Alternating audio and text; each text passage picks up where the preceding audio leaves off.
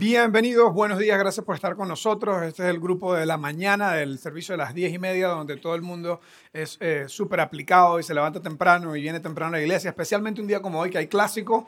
Eh, ¿Alguien sabía que era clásico? Es que ya como se fue Keylor de Madrid, ¿a quién le importa, verdad? Es como que cuando juegue el París ahí lo vemos. Pero bueno, eh, a mí me gusta el Barcelona, entonces estoy pensando que la, la charla de la segunda parte va a ser como de 15 minutos nada más para que me dé chance de llegar a ver, el, a llegar a ver el partido. En serio, gracias por estar aquí. Estamos hoy en la cuarta parte y última parte, aunque son cuatro, ¿verdad? Normalmente hacemos charlas de tres, a veces de cuatro. Este tema es de cuatro, pero este tema podría ser de 52 semanas, ¿ok? Porque qué difícil es tener una relación de pareja de alta satisfacción todo el tiempo, ¿verdad? Qué difícil es poder lograr tener eh, una relación donde sentimos que las cosas marchan bien la mayoría del tiempo. Pero aunque es difícil, no es imposible y requiere mucha intencionalidad y mucho trabajo en equipo y mucho esfuerzo a nivel individual y mucho esfuerzo a nivel también de pareja. Entonces, voy a darles un pequeño repaso porque si estás viniendo hoy por primera vez, bienvenido y que dicha que estás aquí, pero si estás viniendo hoy por primera vez, estás llegando como al final de una película, ¿verdad? Porque hemos construido cuatro series de, de, contenidos, cuatro, cuatro, cuatro charlas, donde, donde en cierta forma uno se complementa con el otro y es como eh, eh, todo lo que yo he venido aprendiendo y todo lo que, lo que veo en la, en la Biblia acerca de la relación de pareja. Y lo resumimos en, algunas, eh, en algunos principios claves. Entonces, a forma de repaso, para los que no vinieron, igual pueden ver las charlas en nuestra página, ah, en nuestra página web o en la aplicación. La primera semana hablamos del mito de la persona perfecta, ¿ok? Que la mayoría de las personas llegan a una relación de pareja con una visión que no es verdad, llegan con un mito en la mente, llegan con una mentira en la mente, pensando que cuando encuentre a la persona correcta, cuando encuentre a Mr. Perfect, cuando encuentre a Miss Perfect, todo va a estar bien, todo va a ser perfecto, ¿verdad? Porque la persona es perfecta y es la persona que yo necesito, ¿verdad? Y como esa persona es correcta, como esta persona es perfecta, todo va a estar bien. Pues esto es un mito porque ninguna persona es perfecta y también es eh, un mito porque el pensar que alguien puede hacernos feliz y el pensar que toda mi felicidad depende de lo que haga alguien o lo que no haga alguien es un grave error. Y de eso hablamos en la primera parte. Y dijimos que en lugar de tratar de encontrar a alguien ideal, debes convertirte en alguien ideal. ¿Ok? Y esto es una de las cosas maravillosas porque todo lo que hacemos en Open House, todo lo que hablamos, todo lo que, todo lo que enseñamos en Open House es basado en las enseñanzas de Jesús, es basado en las enseñanzas de la Biblia y nosotros encontramos en la Biblia, especialmente en el Nuevo Testamento, empezamos que se, encontramos que seguir a Jesús es mejor para la vida que seguir los principios y valores de la Sagrada Escritura, seguir los principios que vemos a Jesús. No, no, vemos a Dios, no, no logramos ver a Dios eh, literalmente, pero Jesús estuvo literalmente, físicamente en el mundo y nos demostró que, que, es Dios. Y ahorita voy a hablar un poquito más acerca de eso, pero todo lo que hacemos en Open House es basado en esto. Y Jesús nos habló de la idea de la introspección y en realidad todo místico y todo sabio de la historia ha hablado acerca de esto, acerca del autoanálisis, del autoexamen, del poder mirar hacia adentro y ser una mejor persona, buscar ser una mejor persona. Entonces, en lugar de buscar a la, a la persona perfecta, debemos buscar ser una mejor persona. En, lugar de buscar a alguien ideal, debemos buscar convertirnos en alguien ideal. Y esto, una vez más, aplica un, preámbulo más que, que, olvidé decir al principio. Esto aplica a todas las relaciones, esto aplica a las personas que están casadas o las personas que no están casadas.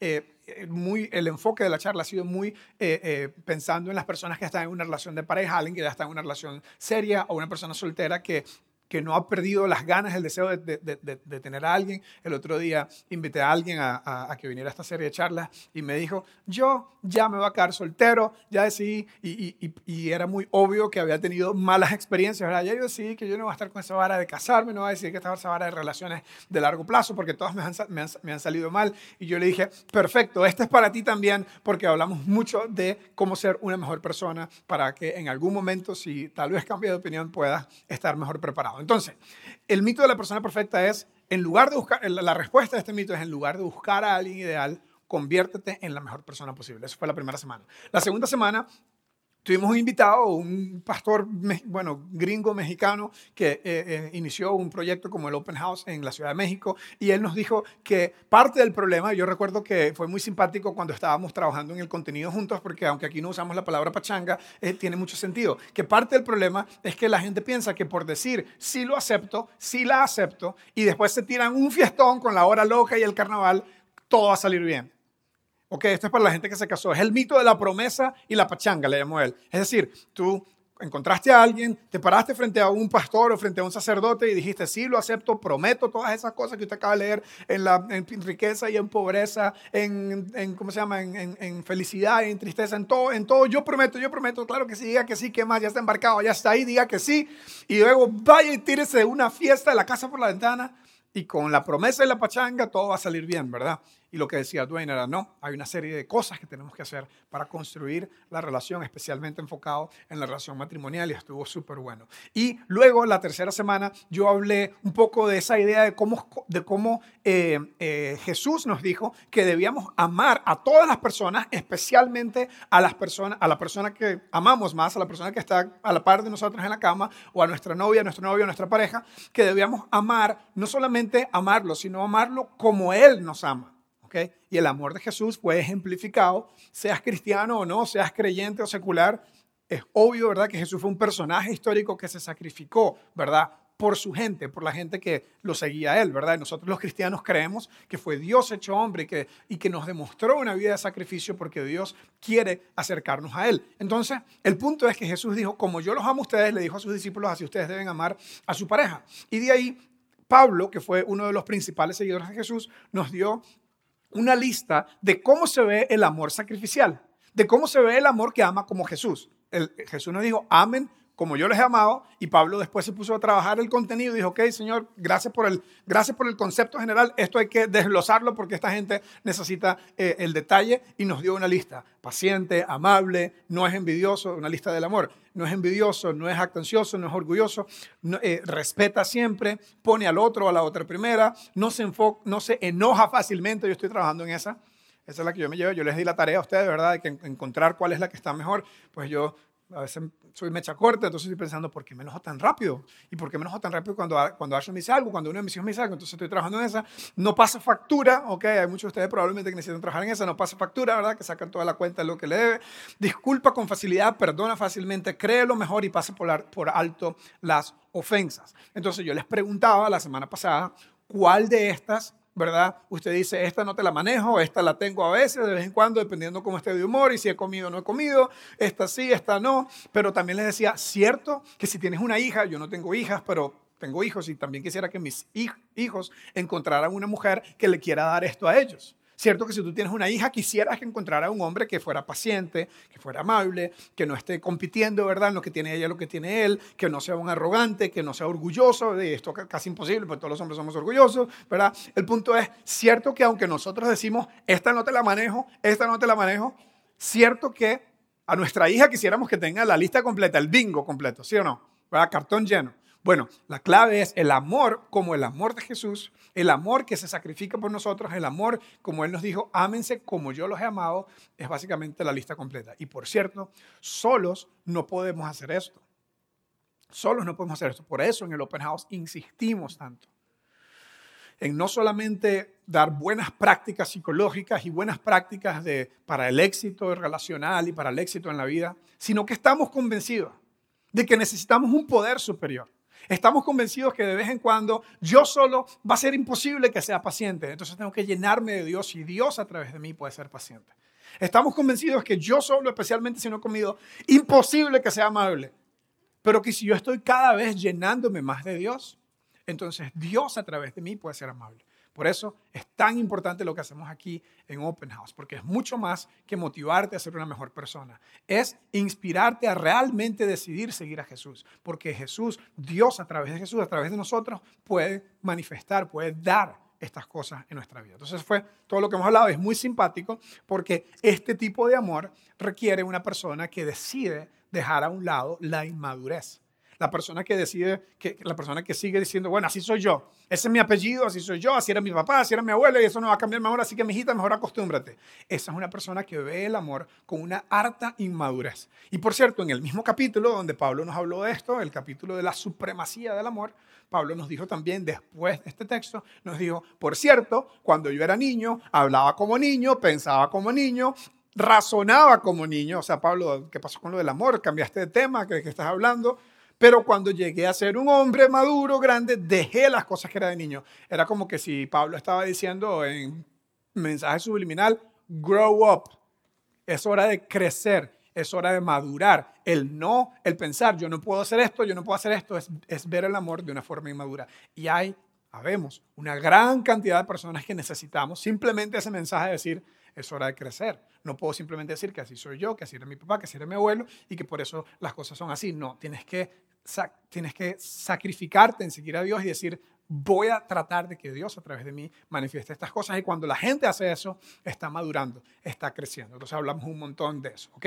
Hoy la clave va a ser, y esto va a ser súper práctico, va a ser súper práctico y al final va a ser una pequeña, una pequeña conclusión eh, para personas que tal vez eh, eh, vienen a esta serie de charlas o que incluso están aquí pensando, ok, yo tengo un corazón totalmente roto, despedazado y ya no creo en el amor. Estoy como esa película, esa película, ¿no vieron la película del el Wedding Singer? Un que cantaba, ¿verdad? Y después llegó un momento, cantaban las bodas, ¿verdad? Y cantaba puras canciones de amor y llegó un momento donde le rompieron el corazón y, y se dedicó a cantar como rock pesado en contra del amor, algo así, ¿verdad? Y tal vez tú estás así soy yo, ¿verdad? Más nunca vuelvo a creer en el amor, me voy a dedicar a hacerle la vida imposible a todas las personas con las que tengo una relación, ¿verdad? O tal vez simplemente estás pensando, es eh, muy difícil, me acabo de divorciar y muy difícil pensar eh, eh, en, en, una relación otra vez. Al final va a ser una pequeña reflexión para las personas que tienen un corazón roto, porque en cierta forma la charla también se trataba de eso. Pero por los siguientes minutos voy a enfocarme un montón en darte una serie de consejos prácticos que a mí y a mi esposa nos han ayudado en nuestra relación. Y por cierto, consejos que nosotros hemos aprendido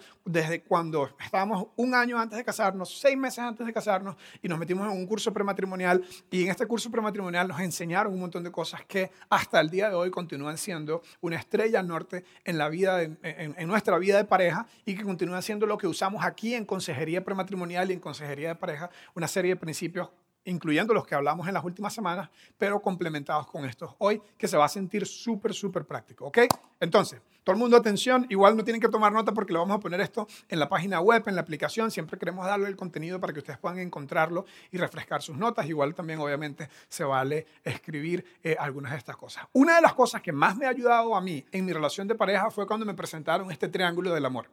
Este triángulo del amor estaba en, mi, en mis eh, sesiones de consejería prematrimonial y la consejera nos dijo, se llama Debbie Cosi, que es una gran amiga, y, Karen Stops también fue nuestra consejera en, en, Atlanta. Yo he contado esta historia antes. Eh, Karen viene eh, una vez, eh, el año pasado vino, este año la vamos a invitar otra vez a hablar. Ella es una consejera increíble está enfocada ahorita en temas de mamás, pero cuando estaba hace 10, uno cuántos años me casé, Dios mío, iba a cumplir en abril 14, 14 años, iba a decir 10, ¿verdad? Que dice que no está eso todavía. Hace, hace 14 años, ¿verdad? O un poquito más de 14, porque en abril cumplo 14 años de casado. Bueno, hace 14 años y unos meses empezamos a hablar con Karen y lo primero que nos presentó fue este triángulo. Este triángulo dice que realmente el matrimonio funciona cuando dos personas deciden realmente poner a Dios en el centro. Ahora, en Costa Rica, en América Latina, decimos Diosito primero, Diosito es todo, ¿verdad? Pero no siempre necesariamente eh, lo llevamos a la práctica. Y lo que nos enseñaron fue que la, que la relación matrimonial es un acuerdo entre realmente tres. Es Dios y dos personas que deciden seguir la guía de Dios, seguir los principios de Dios, seguir los valores de Dios para la vida. Entonces, para con Dios, nosotros le vamos a dar a Dios nuestra fe, nuestro amor, porque Dios nos da el mandamiento de amarlo a Él, y luego nuestras expectativas. Esto es un tema muy interesante, ¿verdad? Donde eh, eh, especialmente en los cursos que ofrecemos aquí, eh, justo abrimos cursos del tema de pareja y parece que están todos llenos. me dijeron que, está, que estaban casi llenos o llenos, entonces si alguien quiere puede preguntar al final, pero en los cursos de, de, de parejas enseñamos mucho la idea de que tú no puedes imponer tus expectativas a tu pareja que todos nos casamos con una serie de expectativas de lo que él debe ser, de lo que ella debe ser, de cómo se van a dividir los roles, de, cómo van a hacer vida en pareja. Y eso es un grave error cuando este deseo se convierte en una expectativa y comenzamos a demandar que la persona se ajuste a lo que nosotros esperábamos, lo hayamos comunicado o no. La relación de pareja no funciona cuando se convierte en una relación de demanda de expectativas, porque cuando se convierte en una relación de demanda de expectativas es como una relación deudor, ¿cómo se diría? Deudor y el que debe, deudor y el que le deben, ¿cómo se llama? Acreedor. ¿Cómo? Acreedor. Acreedor, deudor. Bueno, una relación entre alguien que le debe plata y el que debe plata. ¿Ok? Entonces, por ejemplo, por ejemplo, si usted, si usted tiene un crédito, por ejemplo, en su casa, ¿verdad? Que es muy probable que tenga un crédito, un crédito en, su, en su casa, si no, que dichoso, si la compró en efectivo. El punto es que si usted tiene un crédito con el banco, ¿verdad? Usted tiene una, una parte que usted tiene que cumplir y el banco tiene una parte que ya cumplió. El banco le desembolsó un montón de plata y ahora la parte de ustedes cada mes pagarle a ellos, ¿verdad? Un poquito principal, un poquitito, poquitito principal y un montón no de intereses, pero ese otro tema. El punto es que usted va pagando, ¿verdad? Y si usted no paga, el banco dice, de esa casa es mía, así que me devuelve la casa. ¿Ok? Otro ejemplo, con Cabletica, por ejemplo, si usted tiene, si usted tiene eh, eh, internet, y bueno, internet tal vez no, pero bueno, si usted tiene servicio de televisión con Cabletica y usted, y Cabletica es súper buena gente, le dan a usted un paquete de un montón de canales y usted todo funciona súper bien, hasta el día que usted no pague. El día que usted no pague, el Cabletica le pasa una factura y si no le pasa la factura, le pasa una persona con su nombre, lo llama Don Julio Ay, gracias, me conoce por nombre. No, no lo conozco por nombre. Usted es un nombre en una lista que debe. Y como usted debe, lo estamos llamando para que pague. Porque la expectativa que nosotros teníamos era que nosotros le damos a usted 58 canales y usted nos da 30 mil colones o no sé, al mes. El punto es que las relaciones de pareja no pueden funcionar así. Las relaciones de pareja exitosas son aquellas donde no hay expectativas sino donde cada uno las parejas exitosas ponen los deseos, necesidades y prioridades del otro primero que los suyos y están tratando de dar para suplir deseos y necesidades, pero ninguno está demandando expectativas. Ninguno está diciendo, usted tiene que, usted debe, usted me dijo, yo no me casé para esto. Ese tipo de, de, de, lingo, ese tipo de lenguaje no existe en las parejas exitosas. En las parejas exitosas hay buena comunicación. Hay una serie de cosas que ahorita les voy a, que, ahorita les voy a decir. Entonces, este triángulo, ahorita me voy a referir a él otra vez, ha sido la Biblia de, de, matrimonio, la Biblia de vida de pareja para mi esposa y para mí. El saber que nosotros realmente a Dios le damos nuestra fe, nuestra confianza y buscamos hacer eso cada vez más. Buscamos tener una relación de amor con Dios, donde es realmente nuestro creador, nuestro Señor, nuestro amigo. Y Luego, cuando hay algo que mi esposa no está haciendo, que me está irritando, que me está molestando, en lugar de demandarle que cambie, yo oro por ella. Digo, Dios mío, cambia a esa mujer que es muy majadera. O Dios mío, cambia a ese hombre que es un idiota, no tiene arreglo. ¿Por qué, por qué no, lo, ¿Por qué no me iluminaste antes? Pero ahora cambialo a él. Eso es lo que hace una pareja que quiere realmente ir la distancia y tener una relación de alta satisfacción. Es confiar en Dios para que Dios cambie a la persona porque entiende muy bien que yo no lo puedo y no la puedo cambiar. Entonces, ahorita vamos a referirnos otra vez a eso. Eh, el gran problema es cuando eso no se hace y se convierte en una guerra entre ellos dos de cambiar a la persona a lo que nosotros esperamos que la persona debe ser. Cuando eso sucede, es casi una muerte anunciada si no se pone, si no se pone un stop, si no se pone un parado y decir, ok, esa no es la forma como nosotros debemos vivir, esta no es la forma como nosotros debemos hacer las cosas. Entonces, tres consejos para lograr que esta relación entre Dios y ustedes, y ustedes dos funcione.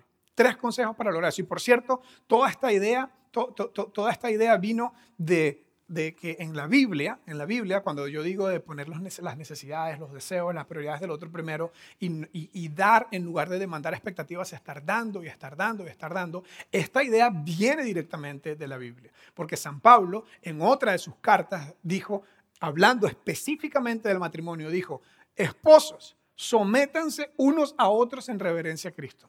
Yo les he mostrado durante esta serie de charlas diferentes textos de la Biblia donde Jesús dijo, ámense como yo los he amado. Y no lo estaba aplicando necesariamente a la relación matrimonial, aunque aplica.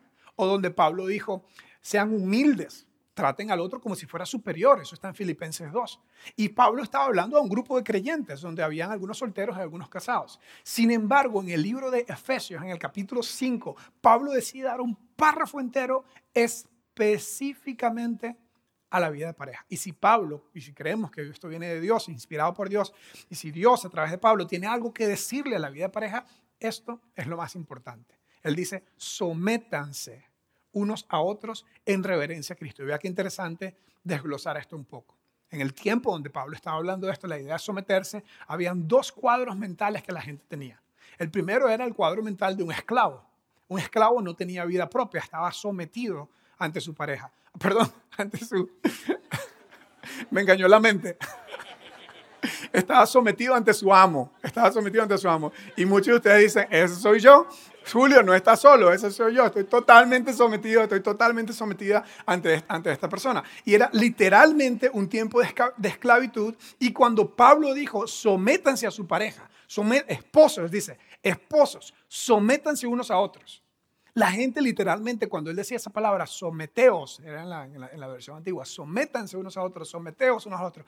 La palabra era la misma palabra que usaba un amo para, para, eh, en la relación con su esclavo. Era el esclavo no tenía voluntad propia, el esclavo no tenía ninguna decisión, no tenía voz ni voto, lo único que podía hacer era lo que decía su amo.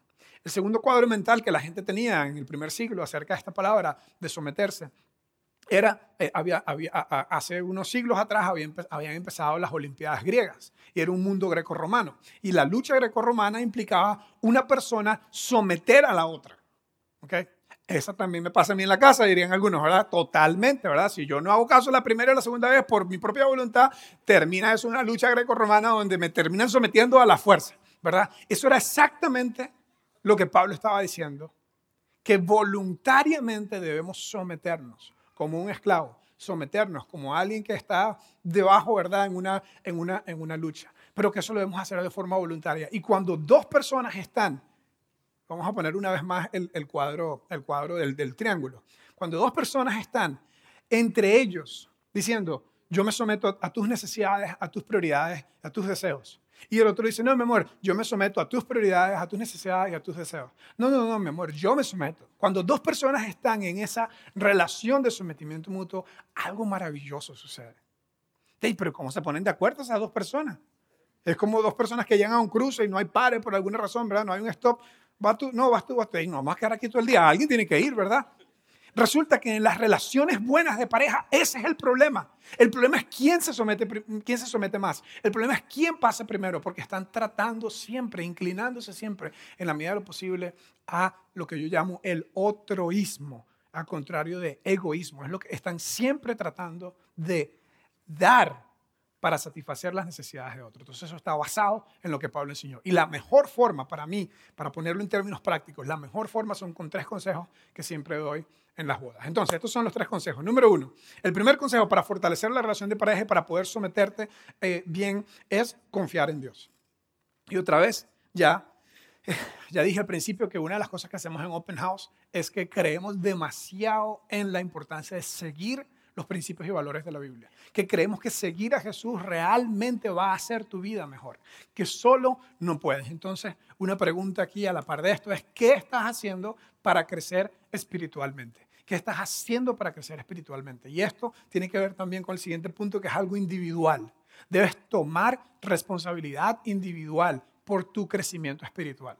¿Okay? El responsable, a nosotros nos encantan las charlas, yo, verdad, me preparo, ¿verdad? Con mucha emoción, con mucha ilusión. Tenemos bastante gente, de un montón de gente que se aquí porque creemos que esta idea de inspirar y motivar a la gente a seguir a Jesús es valiosa, es importante y, y es parte tal vez de cómo crecemos espiritualmente, pero la única y la última persona responsable de tu crecimiento espiritual eres tú. ¿Qué estás haciendo para crecer espiritualmente? Los nutricionistas, las personas que hablan en el, tema de wellness y de salud, dicen que tres días a la semana, ¿verdad? Comer bien y hacer ejercicio tres días a la semana es, parte de una vida saludable. Bueno, ¿qué estás haciendo para tener una espiritualidad saludable? El otro día escuché un señor que decía, sí, yo voy, le, estoy haciendo caso a la, a, la, a la, nutricionista y al personal, porque yo voy tres días a la semana. Voy el sábado, el miércoles y el sábado. Y yo, no, no, esos son dos días. No, no, no, son tres. Sábado, miércoles y sábado. Bueno, ese es, lo que está, ese es el plan que está haciendo él. No está viendo muchos resultados. El punto es, ¿qué estás haciendo? ¿Qué estás haciendo para crecer espiritualmente? ¿Ok? Algunas ideas que nosotros ponemos acerca de esto es, es, entrar en un grupo donde puedan, donde puedan continuamente estar aprendiendo de Dios. Algunas de las cosas que decimos es que es algo que toma, por un lado, la responsabilidad personal, pero también es algo que pueden hacer en pareja. De hecho, el siguiente punto creo que tiene que ver con eso. Decide crecer espiritualmente en pareja. Cuando usted, ustedes pueden poner algunas, algunas ah, hábitos, algunos hábitos que pueden poner para que en pareja estén creciendo espiritualmente. Yo creo que comienza con algo individual, pero eventualmente hacerlo en, hacer en pareja, el crecimiento espiritual es muy bueno también, es muy productivo. El orar juntos es algo que a nosotros nos recomendaron, es algo que nosotros hacemos, Ashley y yo tratamos de hacer eso al menos una vez a la semana, donde podemos juntos orar, oramos por los chicos, oramos por...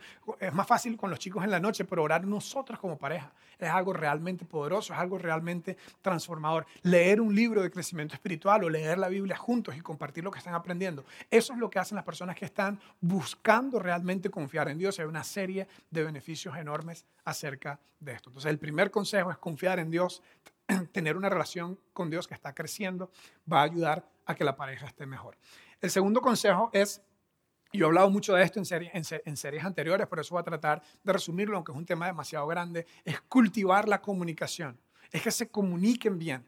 Yo pensaba que yo me comunicaba bien porque soy comunicador, porque me la paso hablando, ¿verdad? Y aprendí que el, simplemente estar pendiente de Ashley, el preguntarle cómo, cómo, le va, no, no es necesariamente un buen comunicador. ¿ok? Hay dos grandes prácticas, dos grandes prácticas para la buena comunicación en la pareja. Y la primera es la asertividad. La asertividad es la habilidad de expresar lo que siento y necesito con honestidad y respeto. Pero podríamos incluso añadirle esto, pero sin demandas. Es la habilidad de expresar lo que siento y lo que necesito en primera persona, es lo que yo siento, lo que yo necesito, no lo que usted está haciendo, sino lo que yo siento, lo que yo necesito, pero hacerlo de forma honesta, vulnerable, pero con respeto y sin demanda, sin decir usted tiene, no, no, no, no, no, el que dice usted tiene, el que dice usted siempre, no sabe comunicarse en la relación de pareja. La asertividad es la habilidad de expresar lo que siento y lo que necesito con honestidad y respeto. Advertencia, cuando usted está haciendo esto, no haga demandas. No haga demandas, no haga generalizaciones, usted siempre, usted nunca, usted me debe, usted dijo, ni de ultimátum. Ah, no, pero si esto no funciona, yo voy jalando. Si esto no funciona, ya me está haciendo incómodo. Eso es una forma infantil de ver la relación. Los buenos comunicadores están tratando de aprender a comunicarse en demandas. Les voy a dar un ejemplo porque yo sé que esto está muy teórico, ¿verdad? Entonces aquí va un ejemplo. Vamos a ver cómo nos sale. Amor, me estoy sintiendo fuera de balance. Me encanta estar contigo todo el tiempo, pero también me gustaría pasar tiempo con mis amigos. Quisiera que hablemos de esto para encontrar una solución juntos. ¿Alguien le ha pasado? un poco nervioso? Amor, me encanta, primera persona, me encanta pasar tiempo contigo todo el tiempo. Me gustaría, digo, eh, pero también me gustaría pasar tiempo con mis amigos. Se puso la soga al cuello. Mejor vaya al árbol de una vez y se ahorca porque ya usted mismo trajo la soga, ¿verdad? Un buen comunicador dice lo que siente, dice lo que le está pasando y dice lo que le gustaría pasar. Eso es lo que estamos tratando de aprender aquí. Yo, obviamente, ¿verdad? La novia o la esposa va a decir, ah, bueno, mijito, andate con esos amigotes tuyos que no sirven para nada. La verdad, yo no me casé para esto. Y comienza el gran conflicto, porque ella, en ese caso, no escuchó bien. Ahorita vamos a hablar de la parte de la, de la escucha. Entonces, esto es cómo se ve, esto es cómo se ve asertividad. Esto es lo que me está pasando, esto es lo que estoy sintiendo, esto es lo que me gustaría. Estoy hablando en primera persona. No estoy diciéndote lo que tú tienes que hacer, no estoy diciendo que eres una controladora, no estoy diciendo que eres una manipuladora. Yo conocí a mis amigos antes que tú y la verdad, si usted me va a estar controlando la vida, nada que ver. Y esa es la forma como hablamos usualmente cuando no estamos entrenados a ser asertivos. ¿ok?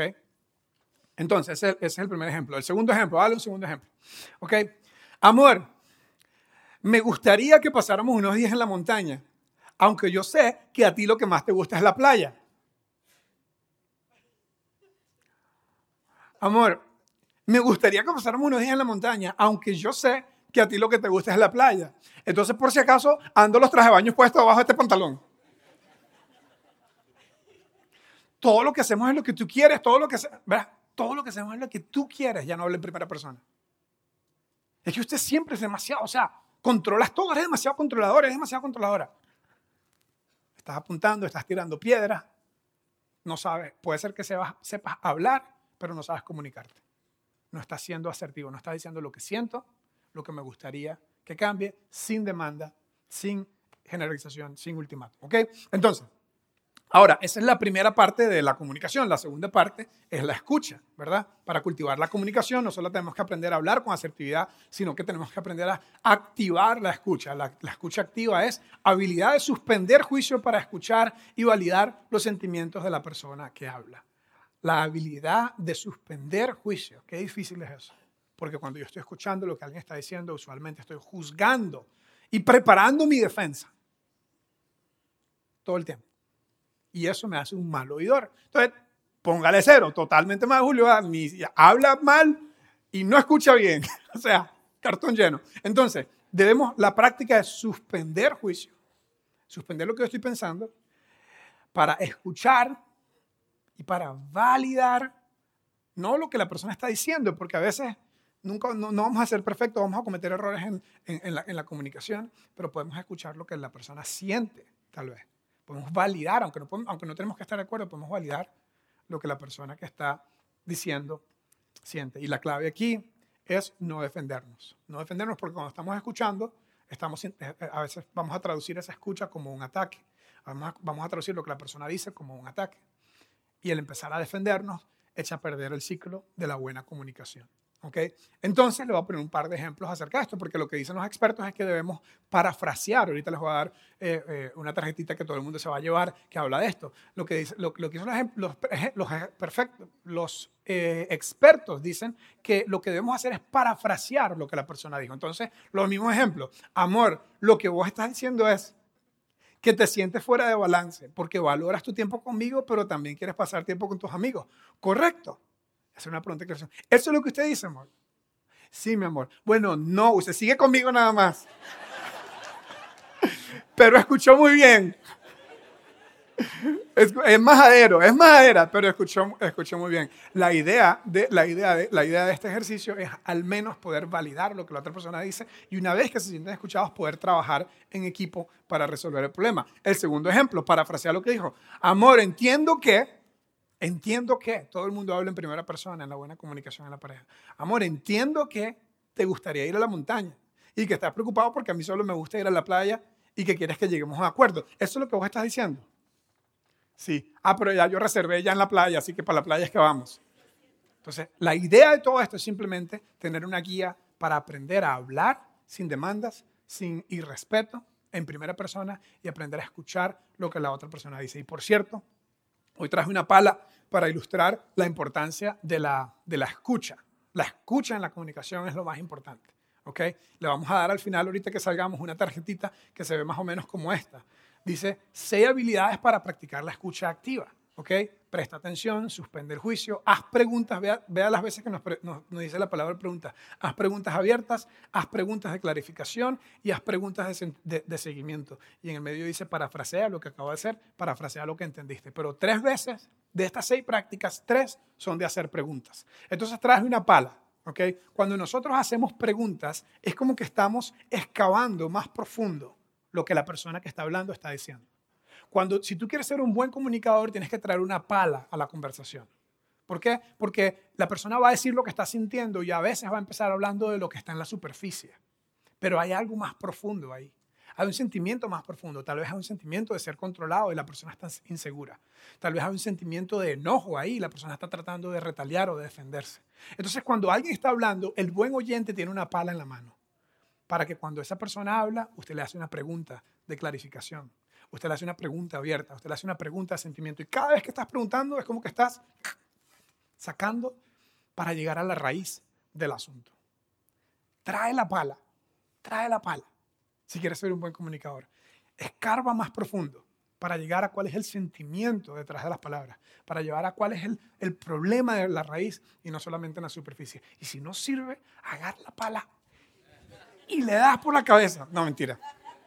Entonces, eso acerca de la escucha. Entonces, tres consejos, ¿verdad? Confía en Dios, ten buena comunicación, escucha activa y asertividad. Y el tercer consejo, y con este cerramos, es nutrir el romance. Aquí les voy a dar rápidamente una serie de prácticas que mi esposa y yo hemos aprendido con el tiempo para nutrir nuestra amistad. Romance es amistad. Romance comienza con la amistad. ¿Ok? Entonces nos, nos aconsejaron al principio diálogo diario, cita semanal y escapada trimestral diálogo diario, cita semanal y escapada trimestral. Y tratamos de tener una conversación significativa cada vez. Mi esposa es mejor que yo en esto, porque ella cada vez que llego a la casa me dice, ¿cómo fue tu día? ¿Cómo fue tu día? Yo cansado, ¿verdad? Yo digo, bien, que vamos a comer, ¿verdad? Y estoy aprendiendo a decir, bien, y tratar de tener dos, tres cosas o mal, tratar de tener dos, tres cosas que pasaron en el día que puedo tener una conversación significativa y profunda con ella. Esto es muy difícil cuando la vida es ocupada, esto es muy difícil cuando hay niños, pero qué importante es eso. Cita semanal, salir como novios una vez a la semana, es una práctica fácil que tiene... Eh, que contribuye al romance a la amistad y escaparse como novios trimestralmente de luna de miel eh, eh, varias veces al año es súper importante también. Si quieres ser un buen amigo, los buenos amigos no tratan de cambiar a la persona. Si quieres ser un buen amigo, si quieres tener una buena amistad, no trates de cambiarlo. No trates de cambiarle. La única persona que tú puedes cambiar eres tú. No trates de cambiar a tu pareja. creo que tengo unos más. Recuerda los aspectos de la personalidad que te atraían de, de tu pareja al principio. Usualmente las personas cuando comienzan a tratar de cambiar al otro es algo de su personalidad que no les gusta. Y no podemos cambiar a nadie, y mucho menos podemos cambiar la personalidad de nadie. Pero lo que sí podemos hacer es recordar aquellas cosas de su personalidad que te atraían al principio, que hoy incluso pueden estar convirtiéndose en algo que te frustra. Busquen aplicar conductas o actividades que contribuyan a positivamente fortalecer la amistad. Tal vez leer un libro juntos, tal vez eh, eh, eh, hacer, aprender un hobby juntos, hacer una actividad juntos. El buscar la forma de cómo pueden construir la amistad en la relación. Y por último, este está relacionado con los anteriores, celebren las diferencias como fortalezas. Celebren las diferencias como fortalezas. Mi esposa es muy diferente a mí. Yo soy espontáneo, soy extrovertido, yo hago planes en el momento, nunca planifico nada con tiempo. Mi esposa es totalmente con lo contrario, es planificada, es estratégica, es calculada, para todo tiene un plan y eso en cierta forma es una fortaleza que complementa las mías, pero si yo decido ver lo que eso me frustra, al final vamos a ir distanciándonos cada vez más. Entonces, tres consejos clave. En conclusión, cómo poder fortalecer, ser intencional para tener una relación de pareja robusta. Número uno, confiar en Dios. Número dos, cultivar la comunicación. Y número tres, nutrir el romance. Tú puedes hacer esto como casado, con años de casado, puedes hacer esto si estás empezando a tener una relación eh, o si estás en cualquier etapa de la vida de la relación, puedes practicar esas cosas. ¿Qué pasa si estás con el corazón despedazado? ¿Qué pasa si estás terminando un divorcio terrible? ¿Qué pasa si estás terminando una relación donde todos los sueños que tenían has llegado a la conclusión que no se van a dar? Pues yo estoy convencido que Dios tiene un plan y un propósito para cada uno de sus hijos. Yo estoy convencido que Dios tiene un plan para tu vida. Yo estoy convencido de que Dios tiene un plan para ti y que estas experiencias difíciles no te van a definir y que, y que vas a poder aprender y prepararte mejor para cuando tengas una relación nueva poder llegar con muchas más herramientas para esa relación. Así que pasa la página y comienza a convertirte en la mejor persona posible para ti mismo y para algún día más una relación.